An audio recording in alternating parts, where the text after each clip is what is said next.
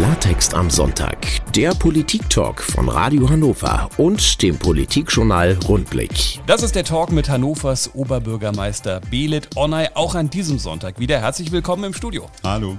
Mein Name ist Martin Brüning und am Sonntag, da zieht man die Arbeitshandschuhe an, widmet sich den Blümchen auf dem Balkon oder den Rasen im Garten und schön beim Rasenmäher drüber. Und auch wir beide, wir gehen gleich ins Beet, genauer gesagt ins Hochbeet. Wir hören uns gleich.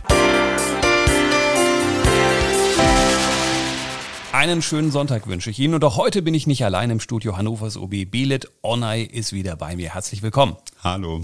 Wie sieht es bei Ihnen so, Herr Onay, mit dem grünen Daumen aus? Überleben die Blumen im Garten oder sind Sie eher nicht so der Gärtnertyp? Ah, ist eher schwierig. Also ist auch ein Zeitproblem tatsächlich, muss ich zugeben. Aber ähm, also ich gebe mir schon Mühe, wenn wir Blumen haben, aber ich bin da nicht so der mit dem grünen Daumen. Ein grüner ohne grünen Daumen. Ja, ich weiß gar nicht, ob, das, über, ob das, überhaupt erlaubt ist. Thomas aus Fahrenwald äh, hat uns geschrieben, er hat bestimmt einen grünen Daumen, denn er hat uns eine Frage zum Thema Hochbeete geschickt. Vielen Dank dafür. Er schreibt, bei uns im Bezirk gibt es eine Initiative, die sich für Hochbeete am Dehenplatz einsetzt. Ich finde, das ist eine sehr gute Idee.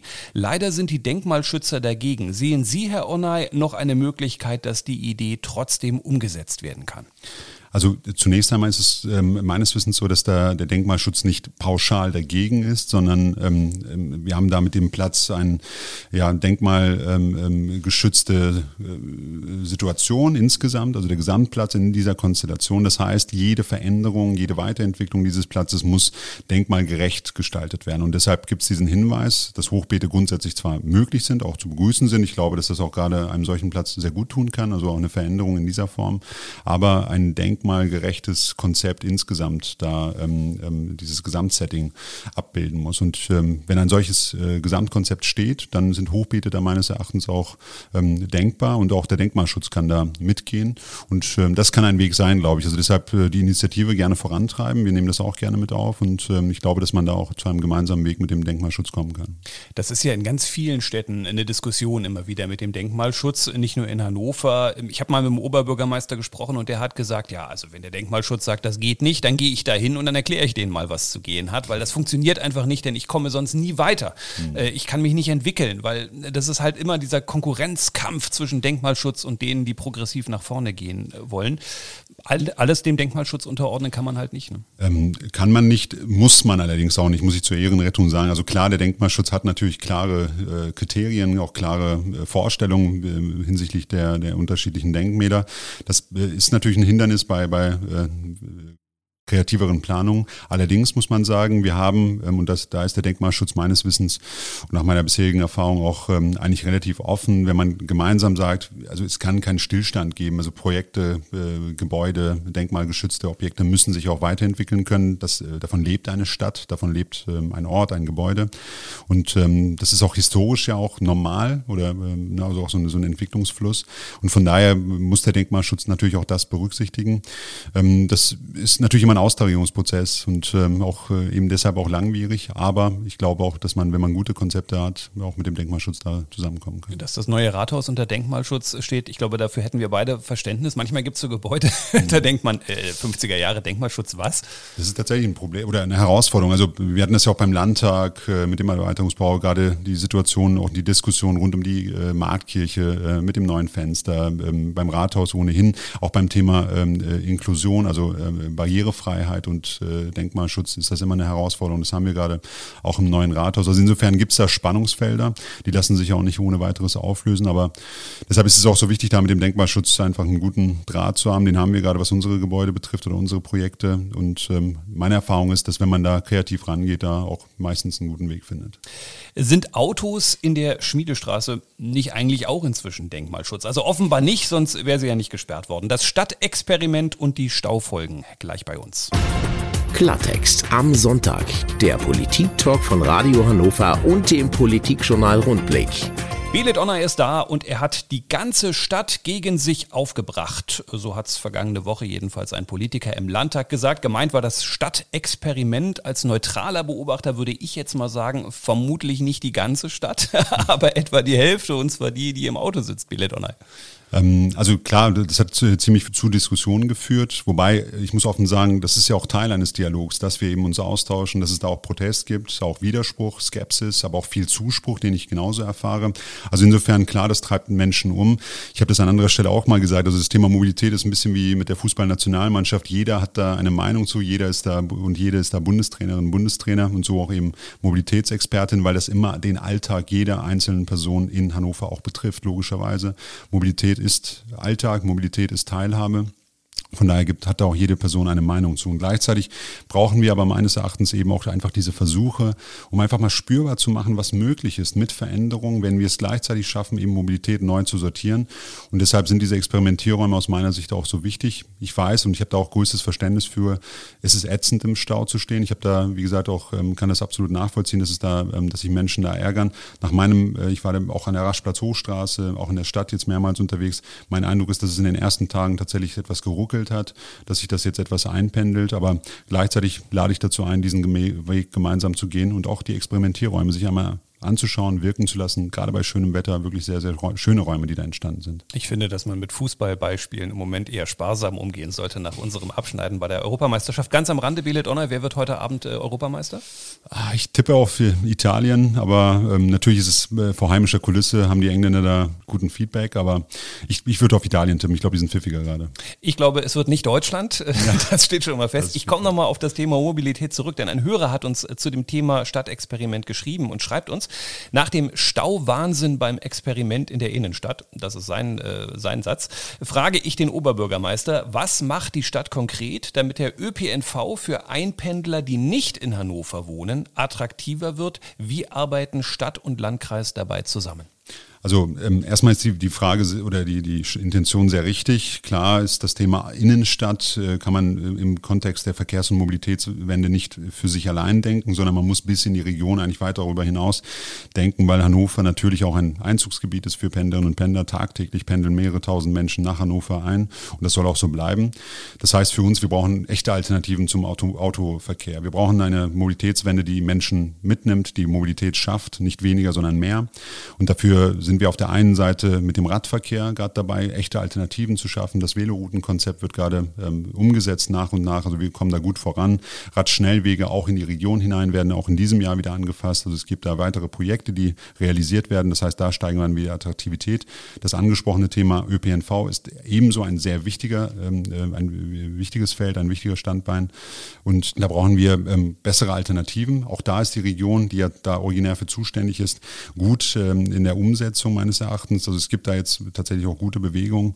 Ähm, äh, zuletzt, nicht zuletzt die äh, Straßenbahnlinien, die äh, beispielsweise nach Hemming aktuell erweitert werden. Auch gab es in der Vergangenheit Altwarmbüchen. Also da hat es ja ähm, äh, noch Erweiterungen gegeben. Hinzu kommen die Regio-Sprinter, also Busse aus der Region direkt in die Innenstadt hinein, also als gute, echte Alternativen. Wir haben weiterhin Experimente auch in der Region on, mit On-Demand, also Bedarfsangebote, wo je nach Bedarf jemand ähm, sich einen Bus äh, dann äh, bestellen kann und dann sozusagen an die, bis zur nächsten Bahnhaltestelle, sodass es attraktiver wird, aufs Auto zu verzichten und den ÖPNV zu nutzen.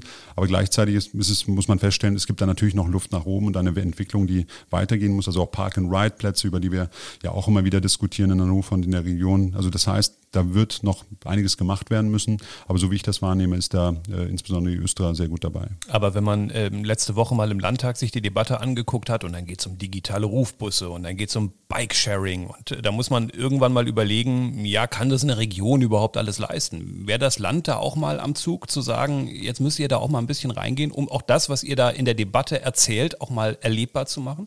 Also absolut und nicht nur Land, sondern auch Bund. Also wir merken das übrigens beim Radverkehr ganz deutlich. Also wir haben super viele Konzepte, super gute ähm, Vorschläge, wo wir Radverkehr ähm, aufwerten können, schnell in die Umsetzung kommen können, sehr kostengünstig Alternativen schaffen können. Wir scheitern aber immer wieder an den Umsetzungen, an den äh, Rahmenbedingungen, die das Land schafft, ähm, die der Bund da vorgesehen hat, was die Förderung angeht und genauso eben auch beim ÖPNV. Also das heißt, wir müssen endlich in die Umsetzung kommen. In Hannover machen wir das. Also gerade mit diesen Experimentierräumen wollen wir einfach mal Dinge real äh, spürbar machen, realisieren, umsetzen, damit Menschen das einfach mal sehen und auch auf ihren in ihren Alltag einbauen können. Und äh, ich lade auch oder appelliere auch an Bund und vor allem Land, da uns nach, äh, nachzuziehen und da genauso auch endlich in die Umsetzung zu kommen und es nicht nur bei, bei äh, warmen Worten zu belassen. Wir bleiben gleich beim Thema Verkehr. Es geht um Tempo 30 und wir nähern uns dem Thema natürlich ganz langsam mit angemessener Geschwindigkeit und natürlich mit ein bisschen Musik. Bis gleich. Klartext am Sonntag. Der Politik-Talk von Radio Hannover und dem Politikjournal Rundblick. Wählet Honor auch an diesem Sonntag wieder in ihren Lautsprechern. Kein Wunder, er ist ja auch hier bei Radio Hannover. Und wir haben elektronische Post bekommen, wie man so schön sagt, von Kai Weber. Er hat uns geschrieben, ich habe gesehen, dass Hannover bei einem Tempo 30 Feldversuch mitmachen möchte. Aber ändert sich dadurch überhaupt etwas? Schon heute gilt doch auf ganz vielen Nebenstraßen Tempo 30. Wie viele Straßen wären überhaupt davon betroffen? Also diese Initiative, die da angesprochen wird, geht zurück auf, ähm, ähm, auf den Deutschen Städtetag. Also es sind insgesamt sieben äh, Städte mit Hannover zusammen, die ähm, in Richtung des Bundes da diesen Appell äh, losgelassen haben und gesagt haben, wir brauchen die Möglichkeit auf kommunaler Ebene zu entscheiden, wo wir eben Tempo 30 Zonen ähm, einrichten wollen, auf welchen Straßen wir das tun wollen. Wir wollen das vor Ort entscheiden, weil hier können wir in den unterschiedlichen Städten maßgeschneiderte Lösungen kreieren. Und ähm, für Hannover wäre das so, da haben wir ja schon gute Erfahrungen, gerade in den Wohngebieten gibt es im Grunde schon weit ähm, reichende ähm, Tempo-30-Zonen. Ähm, da haben wir sehr gute Erfahrungen mit. Wir wollen das auch erweitern eben auf ähm, einzelne größere äh, Straßen. Ähm, was ich mir davon verspreche, ist ähm, bessere Lärm Lärmsituationen, also äh, die Lärmbelastung da zurückzudrängen, die, die Luftbelastung äh, zurückzudrängen, gleichzeitig die äh, Aufenthaltsqualität dort zu steigern, beispielsweise auch für Gastronomie, aber eben auch für, für Radfahrerinnen und Radfahrer, Fußgänger. Also da gibt es gute Erfahrungen mit Tempo 30 und wir wollen, dass die Kommunen die Möglichkeit haben. Ich hoffe, dass der Bund dem folgen kann. Auch ähm, jetzt gerade mit Blick auf die Bundestagswahl hoffe ich, dass da etwas Bewegung reinkommt. Und tatsächlich ist es ja erwiesenermaßen ja auch schon so, dass wir mit Tempo 30 einen besseren Verkehrsfluss haben, eben auch die Aufenthaltsqualität dort steigern und auch Wohngebiete eben aufwerten. Ne? Und ähm, das könnte für Hannover, glaube ich, für zahlreiche Straßen ein gutes Modell sein. Die nächste Frage finde ich äh, total super, weil ich, äh, es, war, es war für mich eine Kindheitserinnerung. Ich bin ja in West-Berlin aufgewachsen. Da gibt es ganz viele Straßenbäume. Und äh, wenn wir Verwandte in Münster besucht haben, dann bin ich mal in so eine Straße gekommen, wo es nicht einen einzigen Baum gab. Das waren diese Häuser, die irgendwann in den 50ern entstanden sind und, und, und die Gärten waren auch sehr schön, aber die Straße war total kahl und ich fand das immer irgendwie befremdlich. Und in Hannover ging es mir in mancher Ecke, als ich hierher gezogen bin, auch so, dass ich dachte, hoch, hier gibt es ja überhaupt keine Straßenbäume. Und das ist auch ein Thema, das uns äh, Nicole geschrieben hat. Sie schreibt, mir fällt immer wieder auf, dass es in vielen Straßen in der Stadt keine oder nur ganz wenige Straßenbäume gibt. Dabei machen die Bäume doch gerade oft die angenehme Atmosphäre in einer Stadt aus. Von mir volle Zustimmung, Nicole. Könnte man abseits von Dachgärten nicht auch mehr Bäume an den Straßen pflanzen? Also, ähm, also das teile ich, ja. Ich glaube, dass das auch für, für die Aufenthaltsqualität ähm, und auch für die Klimaresilienz äh, einer Stadt sehr wichtig ist. Also mehr Grün, in, insbesondere eben mehr Bäume. Wir haben ähm, ähm eine Dokumentation der Stadt ähm, ähm, seit Mitte der 80er, wo ein Baumkataster sozusagen dokumentiert, wie viel Baumbestand haben wir eigentlich in Hannover. Und seitdem, also seit den 80ern bis heute, ähm, hat es einen Zuwachs von eben fast 10.000 Bäumen gegeben. Also insofern ist der Trend ein etwas anderer tatsächlich. Also wir haben ein, eine Steigerung der Bäume. Gleichzeitig klar, es gibt, glaube ich, noch viele Bereiche, wo ähm, noch mehr Bäume sein könnten. Auch da ähm, sind wir dabei, dass wir immer wieder darauf achten bei Neustrukturierungen, also gerade ähm, im Innenstadtgebiet, äh, wenn da äh, äh, Umbauten, äh, Neusortierungen des öffentlichen Raums stattfindet, dass da auch Bäume, Grünflächen, also die, die Entsiegelung da auch eine Rolle spielt und auch immer mitgedacht wird. Und ähm, das spielt für uns auch für die Zukunft natürlich eine große Rolle. Wir haben das auch beim Thema Innenstadtdialog, dass auch da natürlich auch darüber diskutiert wird, wo wollen wir eigentlich Grünflächen. Wir merken, dass Menschen sich gerne dort aufhalten, wo sie eben schattige Plätze haben unter einem Baum. Und das kühlt eine Stadt auch ganz konkret. Also gerade mit den Hitzewellen, die wir in den nächsten Jahren sicherlich noch häufiger im urbanen Raum auch spüren werden, da wird Grün, werden Grünflächen, werden Bäume eine größere Rolle bekommen. Das ist wahrscheinlich am Ende die Frage, was ist eigentlich einfacher zu machen? Ich habe in der Zeitung diese tollen Bilder gesehen mit diesen Dachterrassen und mit den Wegen, den grünen, mhm. die man dann sozusagen auf Dachhöhe geht in der Innenstadt. Äh, ich fand die Bilder natürlich super, aber dachte mir in Deutschland, naja, vor 2050 werde ich wahrscheinlich mit dem Krückstock irgendwann über diesen Weg gehen. Äh, vielleicht ist so ein Baum auf der Straße dann doch am Ende einfacher zu organisieren. Also tatsächlich ist der einfacher zu organisieren, gerade bei diesen Roofgarden-Geschichten, also diese Dachbegrünung, ist es natürlich immer auch eine Frage der Statik. Funktioniert das in, den Gebäuden? Gebäuden. Ähm, man muss da entsprechende äh, Vorkehrungen treffen, aber wir wollen das ja auch in Hannover durchsetzen. Also wir haben da auch die Förderung des Bundes an der Stelle für, für so ein solches Projekt und wollen das auch ähm, hier nutzen. Da sind die Kolleginnen und Kollegen entsprechend dran. Ich hoffe, dass wir das auch in Hannover ähm, hinbekommen. Das kann, finde ich, auch ein Zukunftsmodell sein, also sowohl Fassaden als auch Dachbegrünung. Wir wollen und müssen die Stadt eben neu aufstellen, gerade mit Blick auf den Klimawandel. Da ist Hannover auch nicht alleine. Und wenn wir mehr Menschen insbesondere ähm, im Stadtbild sehen wollen, wollen, dass die Menschen rausgehen und das nutzen, dann braucht es eben auch solche Angebote. Die gute Nachricht für alle die, die es noch nicht mitbekommen haben, die Ferien stehen im Prinzip fast äh, vor der Tür und es hieß mal, dass die Kinder dann kostenlos in die Freibäder können. Aber klappt das auch? Fragen wir gleich nach. Bleiben Sie bei uns. Klartext am Sonntag. Der Politik-Talk von Radio Hannover und dem Politikjournal Rundblick. Die letzte Fragerunde an diesem Sonntag mit Hannovers Oberbürgermeister Belet Onay. Und jetzt geht's um Sonne, um ganz viel Sonnencreme, um Eis, um Hotdogs und natürlich um Wasser. Die Rede ist von Freibädern und ich frage mich übrigens gerade, ob man als OB überhaupt noch ins Freibad gehen kann. Ich meine, dann steht man vor seinen Wählern und Nichtwählern so in Badehose, geht man da lieber irgendwo ein bisschen weiter abseits der Stadt ins Freibad?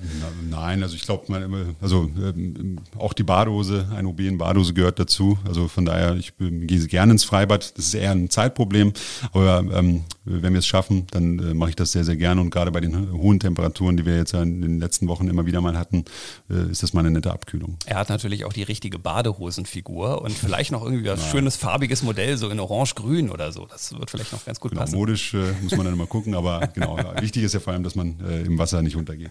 Das wäre schon mal hilfreich. Manuela hat uns geschrieben und sie fragt, können die Kinder jetzt kostenlos im Sommer in die Schwimmbäder? Ich hatte vor ein paar Wochen davon gelesen, inzwischen aber nichts mehr gehört. Wie sieht es da aus, Willedroy? Genau, dieses Angebot wollen wir, ähm, wollen wir äh, den Menschen, den jungen äh, Bewohnerinnen und Bewohnern äh, unserer Stadt ähm, eben auch zur Verfügung stellen. Ich glaube, dass es auch wichtig ist, jetzt gerade in den Ferienzeiten.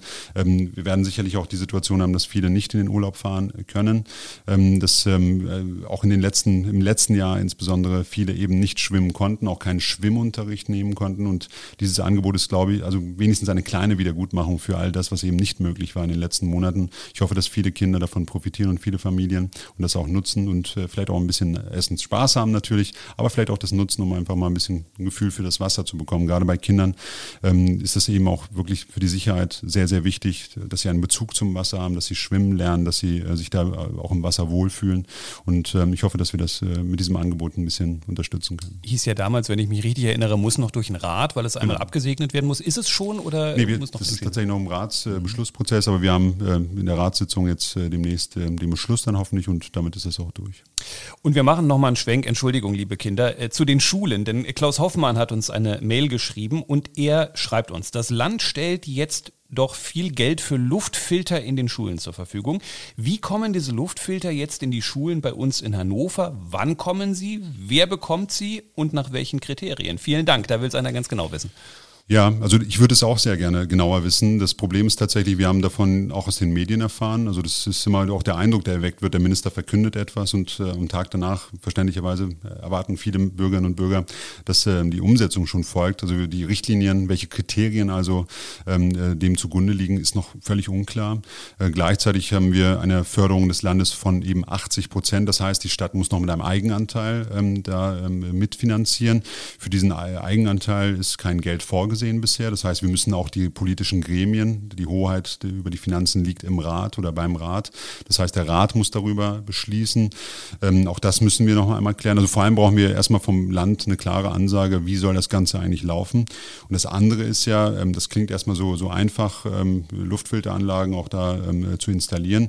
Wir müssen auch die Gebäude und auch die, die eben die entsprechenden Klassenräume da auch nochmal daraufhin prüfen. Das wird gerade von den Kolleginnen und Kollegen nochmal äh, durchgeführt, welche nächsten nächsten Projekte stehen an, Sanierung, äh, Neubau und so weiter und so fort. Wo können wir schnell in die Umsetzung kommen? Ähm, also das Land hat uns da ähm, tatsächlich auch mit, mit der eigenen 180-Grad-Wendung ähm, äh, die bisherigen Positionen ja revidiert oder, oder neu aufgestellt. Auch ein wenig überrascht. damit müssen wir jetzt umgehen. Also von daher, wir werden das in den nächsten Tagen und Wochen bewerten müssen. Ich habe den Schwenk sowieso nicht so ganz verstanden, weil ich höre mir jetzt seit anderthalb Jahren vom Land an, dass mit den Luftfiltern das eigentlich Quatsch, höchstens in Räumen, wo es jetzt kein Fenster gibt und auf mhm. einmal stellen die sich hin und sagen, ich habe hier Geld noch übrig, ich gebe das jetzt mal für Luftfilter aus. Also mir war gar nicht klar, warum es jetzt auf einmal zu diesem Schwenk gekommen ist. Genau, es, steht auch in einem gewissen Widerspruch zum äh, Niedersächsischen äh, Landesgesundheitsamt, also weil da ist die Position bisher jedenfalls eine andere gewesen. Das äh, Kultusministerium hat jetzt, wie gesagt, eine, eine neue Position äh, und eine neue Positionierung vorgenommen und uns da allesamt äh, ein Stück weit überrascht. Und wie gesagt, wir werden, wir warten jetzt auf die, die Richtlinien und werden gucken, wann die vorliegen, sodass wir darauf auch reagieren können. Wir haben ja vom Bund auch nochmal eine solche Förderung, aber auch da ist erst ähm, äh, Mitte, Mitte äh, Anfang Juli, Entschuldigung, da ähm, die Richtlinie äh, veröffentlicht worden. Also auch da ähm, wird immer der Eindruck erweckt, das Geld liegt jetzt da, die Kommunen müssen einfach nur umsetzen. So ist es leider nicht. Wir haben die Verkündung erstmal in der medialen Welt und jetzt warten wir sozusagen auf die Details und dann können wir auf der Grundlage auch ähm, weiter arbeiten. Aber das Land muss jetzt, äh, muss jetzt schnell nachliefern. Das ist eigentlich genau das Problem. Ich habe was verkündet, dann kommt sozusagen die Finanzierungsfrage, die hinten dran steht, dann kommt die organisatorische Frage, dann brauche ich auch noch Firmen, die es einbauen. Das ist ja eine, das nächste Gap, das uns davor bevorsteht. Und dann kommen die Eltern in die Klassenräume nach den Sommerferien und sagen, wo ist denn jetzt diese Luftfilteranlage? Das heißt, wir müssen uns ja darauf einrichten, dass, mhm. wir, wir über Monate eigentlich sprechen, bis da überhaupt ein Handwerker auch mal kommt. Ich befürchte ja. Also wie gesagt, der Vorlauf wird organisatorisch erstmal zu stemmen sein. Das heißt, das Land muss jetzt schnellstmöglich die, die Richtlinie ähm, auf den Weg bringen, sodass wir auch wissen, auf welcher Grundlage können wir uns da überhaupt bewegen, was, äh, was heißt das für die, für die Umsetzung. Und dann folgen die, die nächsten praktischen Schritte. Also die Baubranche ist auch nicht so, dass die Leute ähm, Däumchen drehen gerade, sondern man braucht tatsächlich Firmen, um das auch schnell umsetzen zu können.